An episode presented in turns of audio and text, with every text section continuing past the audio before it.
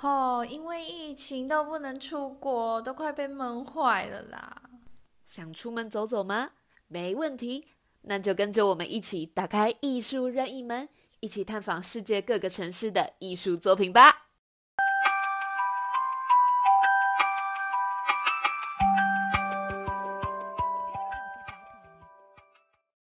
Hello，各位观众朋友，又到了艺术任意门的时间，我是主持人郭彦廷，我是主持人蔡冠志。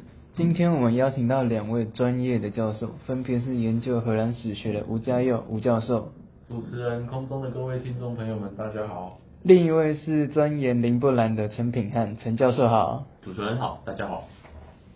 哎，郭彦廷，你有听说第三季疫苗好像要开始打了？你有想好要打哪一种吗？啊，已经第三季了，这么快？我上礼拜才去打第二季而已。对啊，毕竟冬天是疾病的好发期嘛，再加上最新变种欧密克病毒来势汹汹，卫福部也要超前部署，才能避免疫情又爆炸一次啊！真的，你记得半年前疫情爆发的时候吗？吃东西都超怕突然感觉不到味道，而且对我来说啦，整个平常生活的方式都跟以前完全不一样了。你说像是出门都要戴口罩，去个便利商店都要扫 QR code 实名登记吗？对啊，变超不方便的，因为人们都不出来消费了，工业啊、饭店业啊，还有很多店家也都在这次疫情损失惨重。不过有些店家很聪明，开始经营起网购平台，还有外送服务，多少要补一点回来。哎，可是如果像是美术馆那种要到现场才能享受到服务的地方，就会受疫情的影响很大哎。哎，对，这样这样美术馆不就完了吗？平常会去美术馆的人就已经很少了，再加上疫情，应该工作人员都已经比游客多了吧？这的确是个问题。不过美术馆应该有想到自己因应疫情的方法了。像是我有听说啊，荷兰的阿姆斯特丹国家博物馆前一阵子有把他们的镇馆之宝夜巡扫描成超高画质的影像档，然后放在网络上免费给那些不能去现场参观的民众看呢。即便不能亲自到展厅感受夜巡的伟大，也能在网络上一睹它的风采。哎，你刚才说的是阿姆斯特丹国家博物馆吗？我有听过，它是不是荷兰最大的博物馆嗯，没错哦。那你知道他收藏了多少作品吗？诶，五十万吗？诶，没有，比你想的还要多很多，总共有一百万件哦。好扯哦。而且啊，它还是荷兰参观人数最多的博物馆。在疫情还没爆发以前，一年可是会有超过两百三十万的游客慕名而来。好夸张啊！到底为什么可以吸引这么多人啊？是有什么世界珍宝在那边展示吗？夜巡就是哦，它不只是阿姆斯特丹国家博物馆的镇馆之宝，也是世界三大名画之一，跟达文西的蒙娜丽莎、维拉斯凯兹的宫二齐名。而且阿姆斯特丹国家博物馆还是收藏林布兰作品最完整的博物馆。对于想要了解林布兰或是荷兰黄金时代的人，这间博物馆可是圣地一般的存在呢。哦，没想到阿姆斯特丹国家博物馆这么厉害。这么厉害的博物馆应该历史很悠久吧？诶，可是我记得阿姆斯特丹以前不是一个小渔村吗？博物馆怎么会选在这里？嘿，这等等，这太难了啦！不要一瞬间问这么难的问题好不好？说真的，我真的不知道哎。不过没关系，今天我们有请我们的专家吴教授来为我们解释。那也请观众朋友想想，为什么博物馆当初会落脚阿姆斯特丹？呃，我们先休息一下，等等回来会为你们解惑，同时有更多更精彩关于阿姆斯特丹国家博物馆跟夜巡的故事要跟你们解密哦。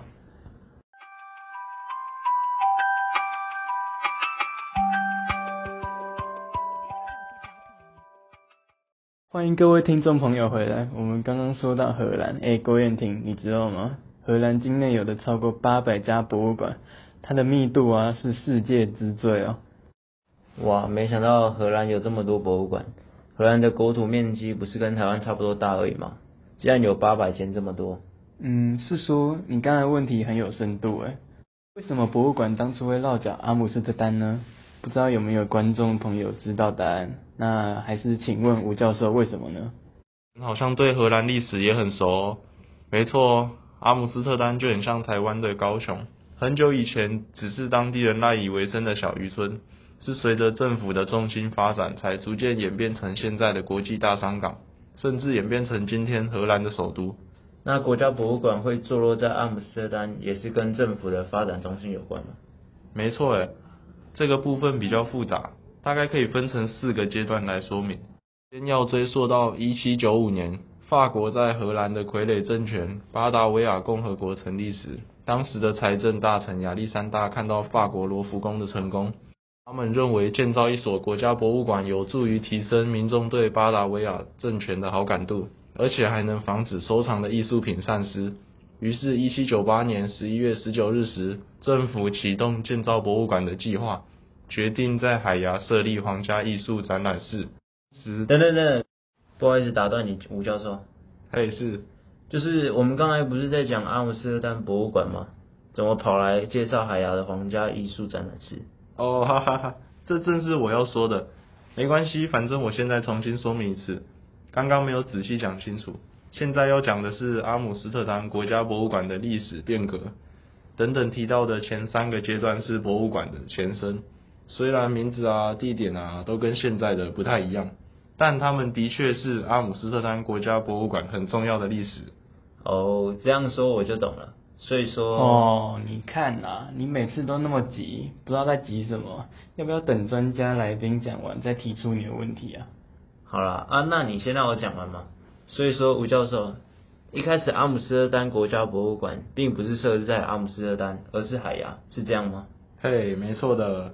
而且那时候的名字是皇家艺术展览室哦，在一八零零年的时候才正式对外开放。那时候啊，馆藏只不过才两百多件的展览品而已哦，作品大部分都是奥兰治家族的荷兰省省都捐赠的。哦，所以巴达维亚共和国时期在海洋那时候，博物馆的规模还蛮小的嘛。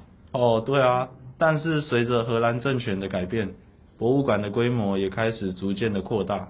在大概十九世纪初的时候吧，一八零八年的时候，当时的路易拿破仑荷兰王国将首都从海牙迁到了阿姆斯特丹，同时也把博物馆带了过去。哇，那真是一个大工程诶。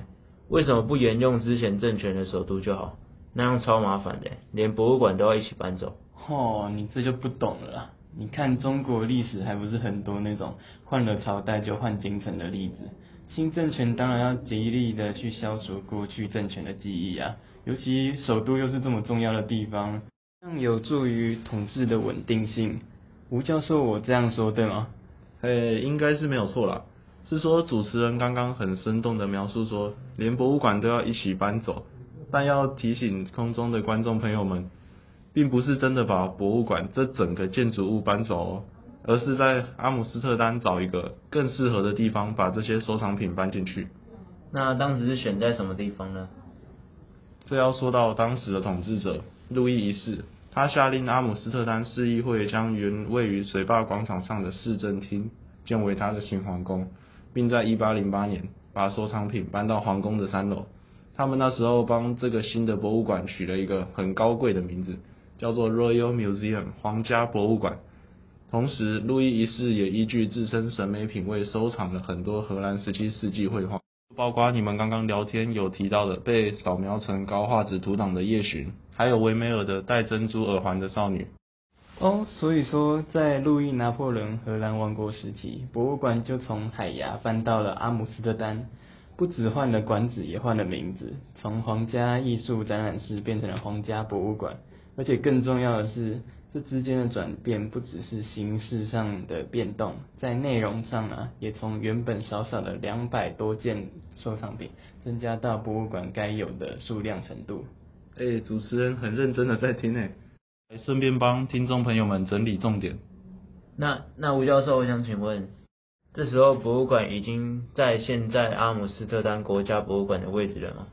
没有哦，还要在两个阶段才会到位。先说一下第三阶段好了，也就是荷兰联合王国时期，在一八一三年的时候，奥兰治家族回归掌控荷兰，当时威廉一世国王就下令要将博物馆第二次搬迁。但这次并没有将博物馆迁回海牙，而是将皇家博物馆迁到一座位于阿姆斯特丹运河旁的宅邸，然后把博物馆的名字改成了国家博物馆。哎，那这样吴教授，哎，你刚刚说奥兰治家族那他们就这样子放弃掉过去在海牙的建设吗？怎么可能？当然不是啊！堂堂威廉一世当然是说我全部都要啊！所以呢，在一八二二年的时候，他又另外在海牙成立了一间博物馆，也就是今天大家所称的毛里兹博物馆。维梅尔的戴珍珠耳环的少女就被放到那里去了。哎，那吴教授，我还想问哦，海牙？哎，蔡官子，你已经跑太远了啦！我们不是在讲阿姆斯特丹国家博物馆吗？抱歉。哎，所以刚刚吴教授一直是路易拿破仑荷兰王国时期之后的荷兰联合王国时期。在这个时候，博物馆从市政厅改建的新皇宫三楼迁址到了阿姆斯特丹运河旁的宅邸。名字也从皇家博物馆变成了国家博物馆，也因为在海牙成立了新博物馆，运了一些收藏品过去。嘿，没有错的。那接下来应该要讲第四阶段了吧？现在的阿姆斯特丹国家博物馆应该就是在这个阶段诞生的吧？对哦，这个要说到一八三零年代，比利时从联合王国独立出来，荷兰联合王国改组为荷兰王国。时政府觉得需要一座能将散落于不同城市的收藏统一起来的国家博物馆，于是他们又另外找了一个地方，请了当时荷兰知名的建筑师，也就是皮埃尔·克伊博斯来设计，最终在1885年正式对外开放。这就是我们今天看到的阿姆斯特丹国家博物馆。哇，没想到一间博物馆的历史竟然这么悠久丰富。对啊，感觉阿姆斯特丹国家博物馆是跟着阿姆斯特丹这座城市共生共荣的。嗯，没错。听完吴教授的解说，发现博物馆真的跟城市有着紧密的连接呢。不知道吴教授怎么看？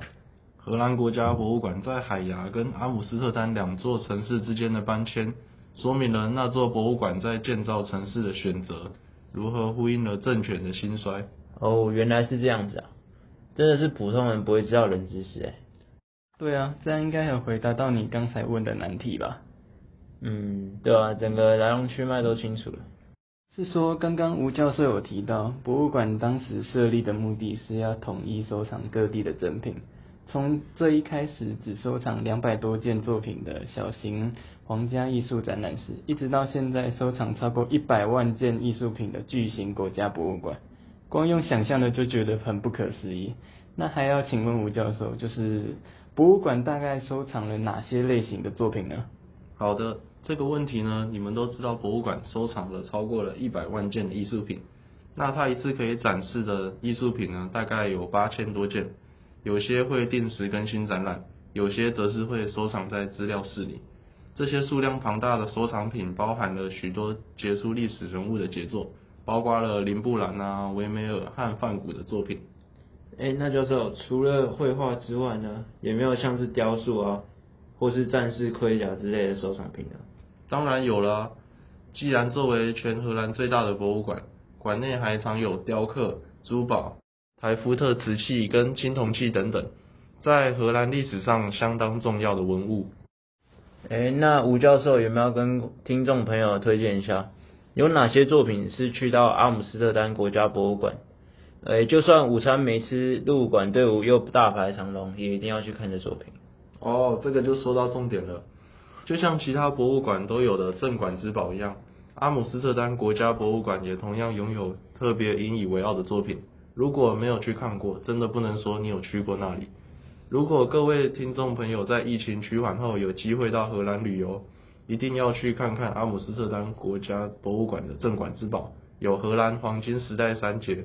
众所皆知的经典作品，像是林布兰的《夜巡》啊，维梅尔的《倒牛奶的少女》啊，还有《小街》等等，受大师处理画面的细腻感，还有描绘生活淳朴可爱的氛围。另外啊，还有借鉴中国青花瓷的台夫特瓷器，也是非常值得一看的艺术品哦。你说荷兰黄金时代三杰吗？听起来好像日本王道漫画里会出现的那种主角群才会有的封号。啊，差不多啦，意思有到位。没错，荷兰黄金时代三姐在当时的荷兰画坛的确是有如主角光环一般的存在。不过这部分应该是陈教授研究的会比较深入。没有啦，没有啦，吴教授太谦虚了。荷兰史学专家肯定对荷兰最重要的黄金时代也有很深入的研究。呃，没有，你才最谦虚啦。主持人，你真的太会找来宾了。他从大学时代就专精研究林布兰。台湾很少有人会比他更懂得荷兰的黄金时代。没有没有，吴教授，哎、那个两位来宾请冷静一下啊，要不要喝口水休息一下？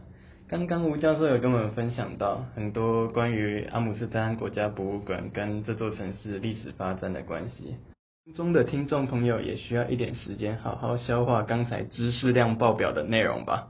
那我们现在先中场休息一下，等等回来会请陈教授为我们介绍林布兰以及那幅被扫描成高画质影像档的镇馆之宝《夜雪》。所以听众朋友不要走开，下段回来更精彩哦。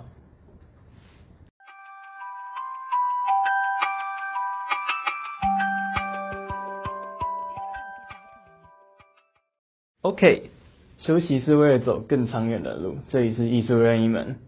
不知道刚刚大家有没有从床上起来，还是屁股离开椅子，稍微活动活动一下筋骨呢？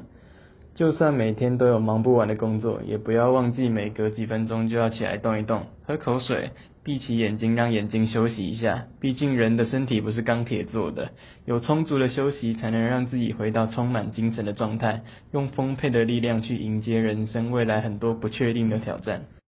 对啊，而且提醒大家，最近疫情开始又出现了零星的本土案例，养足精神也能增加免疫力。尤其现在天气开始越来越冷了，平常出门在外就要多添加几件衣服，穿保暖一点，也能避免自己不小心感冒了。没错，郭燕婷，你看，陈教授刚刚在录音室也不忘保暖，今天就穿很厚，而且很帅欸，真的哎，整套西装，外套里面还多搭了一件羽绒背心。刚刚进来录音室前，最外面还套了一件 Oster coat。啊，对了，是说陈教授，我们刚刚说到黄金时代跟林布兰，那我们都很好奇，相信听众朋友一定比我们更好奇，黄金时代对荷兰而言到底是怎么样一段历史啊？哈哈，谢谢主持人刚刚的称赞。那这个黄金时代呢，它代表了十七世纪荷兰最辉煌的那段岁月。期间，它不止打赢了跟西班牙之间的八十年独立战争，还在金融、贸易、科学、艺术等领域取得了极大的成就。当时荷兰借由两家特许公司，是东印度公司，一家是西印度公司，来拓展国家的民殖民地还有贸易据点。为当时的航海贸易霸权以及欧洲主要的奴隶贸易国。所以说，陈教授，荷兰花不到一百年就从一个新独立的国家变成了当时海上的霸权嘛？对的，甚至他们花不到五十年就完成了这个壮举。阿姆斯特丹也是在这个时间点快速崛起的，往返世界各地的荷兰商船在这里汇集。阿姆斯特丹已经是世界最重要的贸易大港之一，俨然是当时的世界中心。那这样蓬勃的经济，想必也带动了当时荷兰整体对艺术品的买气吧？哦，主持人很有概念哦。没错，当时蓬勃发展的还有荷兰的绘画。国外有学者估计，在一六四零年以后的二十年内，荷兰画家绘制了大约一百三十万件作品。用新闻媒体最爱用的“一零一计算法”，一百三十万幅画堆起来，可能有上百栋一零一高了。天哪，太扯了吧！到底都画了什么画？这个问题问得很好。这么庞大数量的画，想必涵盖了所有绘画类别，从风景到花鸟，从人物到静物，无一不有。荷兰黄金时代的画家对后来这些绘画类别的发展也产生了深远的影响。嗯，可是我记得那时候不是巴洛克艺术的鼎盛时期吗？怎么陈教授你刚刚举的都是一些鸟啊、风景啊、静物啊，听起来一点也不巴洛克哎。这个部分很值得听众朋友思考哦。虽然荷兰黄金时代绘画属于巴洛克绘画，但它的特色在于缺乏其他巴洛克画作应有的宏大和理念化的特征。相反的，它承袭了早期尼德兰画派那种更贴近于生活的现实主义风格。所以说，这一时代画作的典型特征之一就是各种风俗画的出现。另外还有一个特征是，当时的荷兰绘画都比较小幅，因此又被称为荷兰小画派。这种小小的画作比大尺度的像是历史画，要受市场喜爱的多。家里就挂几幅小小的画，很受当时的荷兰人欢迎。有了市场，艺术家就更倾向创作这类贴近生活的小画。哦，原来如此。那这样一百三十万这个数字听起来就合理多了。不过也因为画作的数量真的太多了，导致供过于求，导致艺术品价格大跌，连被后世尊为大师的荷兰黄金时代三杰都曾一度难以为生。听起来好可怕啊！不是有一句话这样吗？花无百日红，这句话真的有它的道理耶。是说陈教授刚刚说到荷兰黄金时代三杰都难逃市场萧条，连林布兰也是吗？嗯，没错，甚至林布兰的状况还比其他两位维梅尔、哈尔斯还要棘手。怎么会这样？林布兰犯了什么错吗？呃，算是犯错吗？可能算是，也可能不是。我先来说说这个事情是怎么回事，请各位主持人来判断一下，到底林布兰人生的困境是咎由自取，还是时不与我？各位主持人，你们准备好了吗？好，没问题，我准备好了。来吧，陈教授。好，这件事也刚好也跟林布兰的代表作《夜巡》有关。哎，就是阿姆斯特丹国家博物馆的镇馆之宝那个夜巡吗？是的，好，我要你们先认真看看这《夜巡》这幅画。听众朋友现在也可以把节目当背景音，去 Google 一下《夜巡》的图片，然后请你们试着想想看这幅画带给你们的享受。主持人不用急着拿出手机，呵 呵我这边有准备笔电了，用大荧幕看那个官方扫描的高清夜巡更好看。那就麻烦陈教授了。看一下哦，来，找到了，在这里。两位主持人，你们看一下，试着描述画面看看。嗯，我看到这幅画里面有好多人，看起来好像是一个军队。诶，他们前后看起来有层次的排列，其中比较突出的应该是画正中间的这两个男人。诶，左边那个男人他头戴黑帽，身穿黑色衣服，看起来像是他们的老大。他还伸出他的左手，看起来是要邀请别人加入他们。然后右手边那位头戴白帽、身穿白衣，他手上拿着长剑，看向黑色衣服那个男生。然后黑色衣服的男人，他的左后方还有一位小女孩，在这幅画中非常的突兀。然后在更左边是一位头戴红帽、身穿红衣的男人，他手上拿那个是火枪，看起来他在清理他的枪支。而白色衣服男人的右后方有一个老人，他戴着黑色帽子，手里也拿着一把火枪。然后剩下的群众在这幅画的后面，嗯，他们手上分别拿着旗帜、火枪还有长枪。嗯，对耶，我也觉得他们很像军队。然后领导他们的应该是画面正中间的那两位吧。而且我还有发现，就是一件很特别的事，就是呃，在这幅画的最右边，居然还有一个鼓手，哎。是的，没错，两位主持人的观察力真的都很不错，哎。剩下的就由我来补充吧。这幅画完成于一六四二年，夜巡的大小为三点六三公尺乘上四点三七公尺，重量为三百多公斤，是荷兰肖像画黄金时代的杰作。现在是荷兰阿姆斯特丹博物馆的馆藏。哇塞，这幅画也太大了吧！这幅画的背景颜色，再加上它的作品名称叫夜巡，就让你们觉得他在画晚上的情景呢？其实并不是这样的，画作内容并不是晚上出来巡逻的人。这幅画是林布兰受雇于阿姆斯特丹射手联队为其所做的肖像画。林布兰已改以往肖像画中人物按照尊卑顺序排列的原则，另辟蹊径，做出舞台化的效果。画的队长与副队长就正是主持人刚刚所说的画面中间两位人物。哇，冠之念厉害，竟然被你说对了。没有了，只是刚好蒙到诶。首先可以看到这幅画，无论背景还是人物的衣着，都呈现低明度暗色调。色彩上特别显眼的是，走在前面五官与衣着都较为明亮的这两位，还有人群之中的白衣小女孩。构图上，林布兰用后排人物的头自然地产生水平线，在画面二分之一的位置切出上下两个空间，人物集中在画面的下半部。并且呈错落排列，有的前，有的后，有些人的脸甚至被遮住，明显看出每个人的姿态啊、神情啊都有很大的不同。像是画面中间的两位队长，旁边拿枪兵的老兵，后面高举旗帜的人，还有刚刚主持人提到画最右方的鼓手，他叫雅各杰利斯。他和其他家世或经济背景雄厚的队员不同，他的出身普通，他的薪水无法负担委托画作的费用。但林布兰为了让构图更完整，还是选择将它纳入画中，进一步引入声音的感官元素。然而，这整体像是捕捉了某个动态瞬间，充满舞台魅力以及故事感。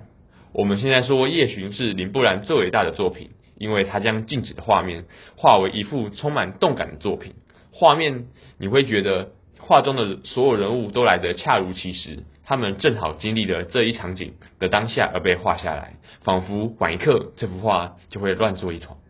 哎，听你这么讲，真的感觉他们的动作突然被定格。没错，由于画作极大，在一八八五年移至阿姆斯特丹国立博物馆时，在中心专门展出这幅画。游客表示，从远处过来，好像走进了这幅画所营造的氛围里，甚至可以说，国立博物馆就是围绕着夜巡而建立的。但其实，夜巡并不是作品的真实名称哦，而是后人所命名而来的。其实，这幅画是在描写白天的场景。哈？陈教授，你的意思是说，夜巡其实本来不是夜巡，反而是在画白天？你没听错，这是学者多方比较下的结果。之所以说这幅画描写白天的场景，是根据画面，你看左上角有强光照进来，队长伸出了左手，在副队长腹部形成了明显的影子。如果是月光，影子不会这么清楚；但如果是火把或蜡烛，会有多重的影子。夜间的光源是无法形成这种影子的。那为什么说这幅画看起来会如此的暗呢？主要是因为上面的颜料已经有局部的褪色，加上皲裂的涂层、暗淡的凡尼斯保护漆以及日渐累积的尘垢，时光加注于夜巡上的种种痕迹明显可见。这些岁月的痕迹，实在的影响着观者对这幅画的第一印象。天哪，那不就是持续了好几个世纪的误会吗？不过不得不佩服林布兰细腻的观察力，还有创作思维。既然精心设计了这么多巧思来表现白天，这样的画作在当时应该深受世人喜爱吧？恰恰相反哦，整个是压倒性的差评，还害林布兰被告呢。啊，太夸张了吧？怎么会？荷兰国宝当初竟然会被世人嫌弃？哎，不如这样好了。陈教授，我觉得这真的是太颠覆我们对叶璇的想象了，想必空中的听众朋友也很错愕。那我们先休息一下，让听众朋友整理一下情绪，也顺便期待一下这个故事的可能性。等等回来，陈教授将会跟我们分享这个精彩的故事。呃，哎，我还听说吴教授也有准备小故事，是不是？对的哦。那我们听众朋友可以好好期待一下了。下段回来，节目更加精彩哦！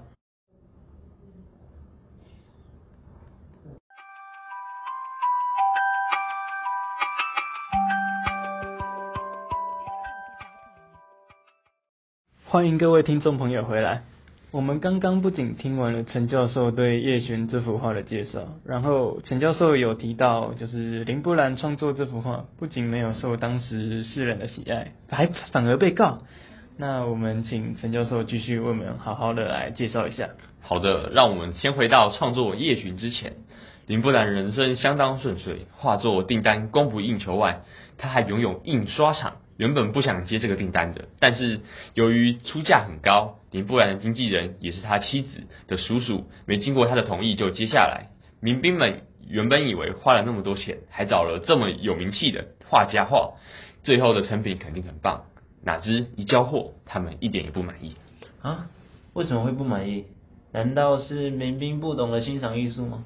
呃，也不能这样说啦。毕竟在那个时代的肖像画，有点类似于我们早年在照相馆里拍的照片，特别死板，千篇一律。被画的人会摆好姿势，站成一排，等着画家画。因此，在民兵的脑海中，林布兰肯定会把他们画成一长列，分不出主次，十六个就像十六尊木偶似的，往长桌一坐即可。太惨了吧！他们喜欢的样子跟我们刚刚看到的画完全不一样。对啊，正如我们刚刚所叙述的，林布兰本人并不是这样画的。他把画面分了层次，有了主角和配角的感觉。然而，这幅画让出钱的民兵很不爽。在那个年代，画家是按画中人和物的数量收钱的，单人肖像多少钱，双人肖像多少钱，只露个脸多少钱，甚至多画个花篮、面包多少钱都有合约规定。这也难怪民兵会不开心，大家都花一样的钱，结果有的人显眼，而有的人被挤在后面。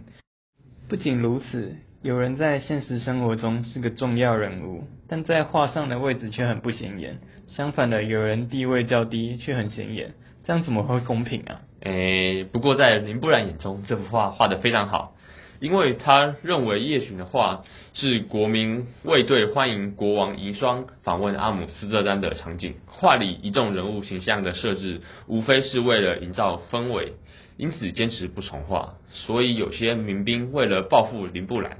而到处败坏林布兰的名声，传播谣言，林布兰人生因此发生了重大的变化。声名远扬、受人尊敬的画家，成为人人攻击的对象，再也没人敢找他画画了。那真是太委屈林布兰了，一个时代的伟大艺术家就这样被埋没了。不过他的态度值得让我们后人尊敬，即使大家都不满意他的作品，他还是坚持自己的专业，不屈服于他们。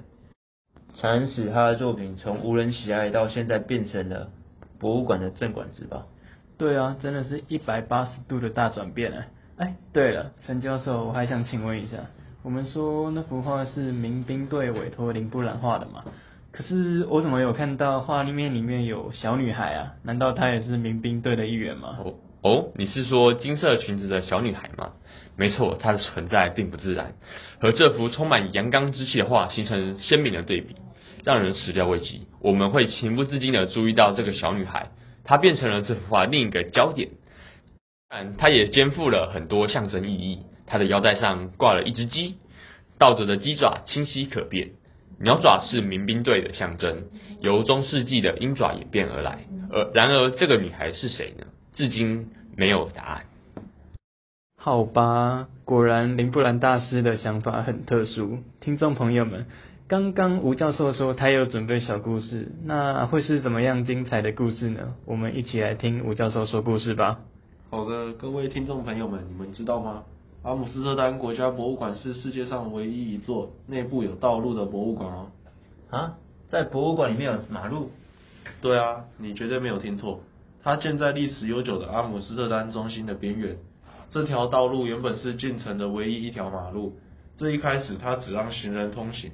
直到了一九三一年才开放机动车辆行驶，但因为引擎的噪音以及废气对建筑物跟展览品并不是很好，因此汽机车后来又被禁止了，只对自行车开放。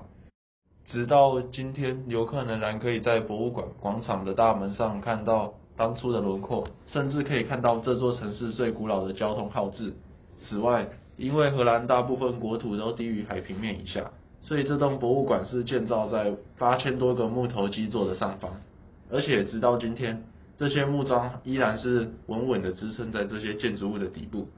但即使它已经架高了建筑物本体，国家博物馆仍然抵不过二零零三年的洪水侵袭，它被迫闭馆了十年进行重新整修。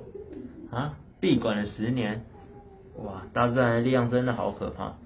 那这样会不会有很多艺术作品被破坏？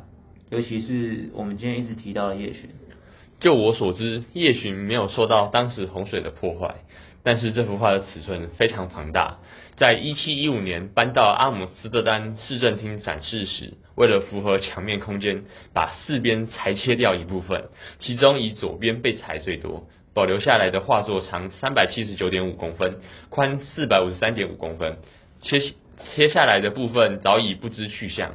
原本的画作左边超过六十公分，相当的大。有三个人物原本是被裁掉的，包含两个男人和一个看着栏杆的孩子。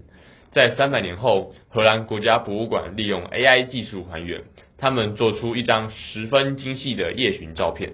透过 AI 人工智慧，研究员和修复技师利用高科技扫描仪、X 光和数位摄影，一共拍摄了五百二十八张夜巡的照片。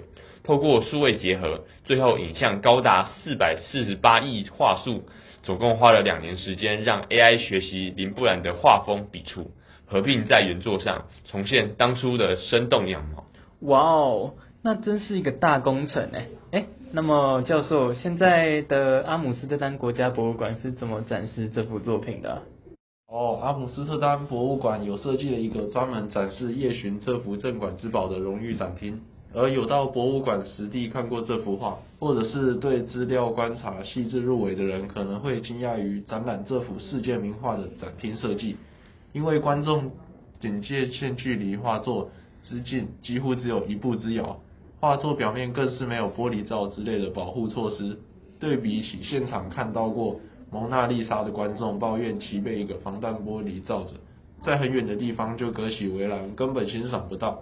买一张票去近距离看林布兰的夜巡，简直是赚翻了。荷兰艺术最登峰造极的作品，每年前来朝圣的参观者超过了两百万人。这两百万人真的让馆方这么放心的把国宝毫无保护地放在他们的面前吗？不怕熊孩子扑上去给你来一下？事实上，熊孩子没有，疯子倒是有的。一九七五年的一起突发事件，就让馆方为自己的决定付出了代价。在一个人来人往的展出日。一个失业的教师突然拨开众人，拿着自己准备好的利刃，动作迅速的在画作上画了十二刀。遭严重破坏的画作，马上在馆方安排下进入长达八个月的修复期。而那位行凶者竟然声称自己是受到了外星力量的指使，才做出破坏国宝的行为。第二年，修复完成的夜巡回到原地展出。这次馆方为他增加了轮值保安人员，这下子确实是没有人会拿着刀直接冲上去割他了。但是在一九九零年，又有一名男子成功突破了保全人员对这幅画进行了破坏，他的选择是泼硫酸，还好现场经验丰富的工作人员迅速用水冲洗了画作，酸液最终只伤害到了画作表面的光亮漆而已。好扯哦，我觉得经历了这些疯狂的事情。馆方应该让画作多加几层保护措施了。对啊，希望听众朋友们去博物馆参观时不会做出这么疯狂的举动。听完这么多精彩的小故事，大家是不是也跟我们一样感到惊讶呢？那请大家先不要离开，我们休息一下，再为各位整理今天的访谈。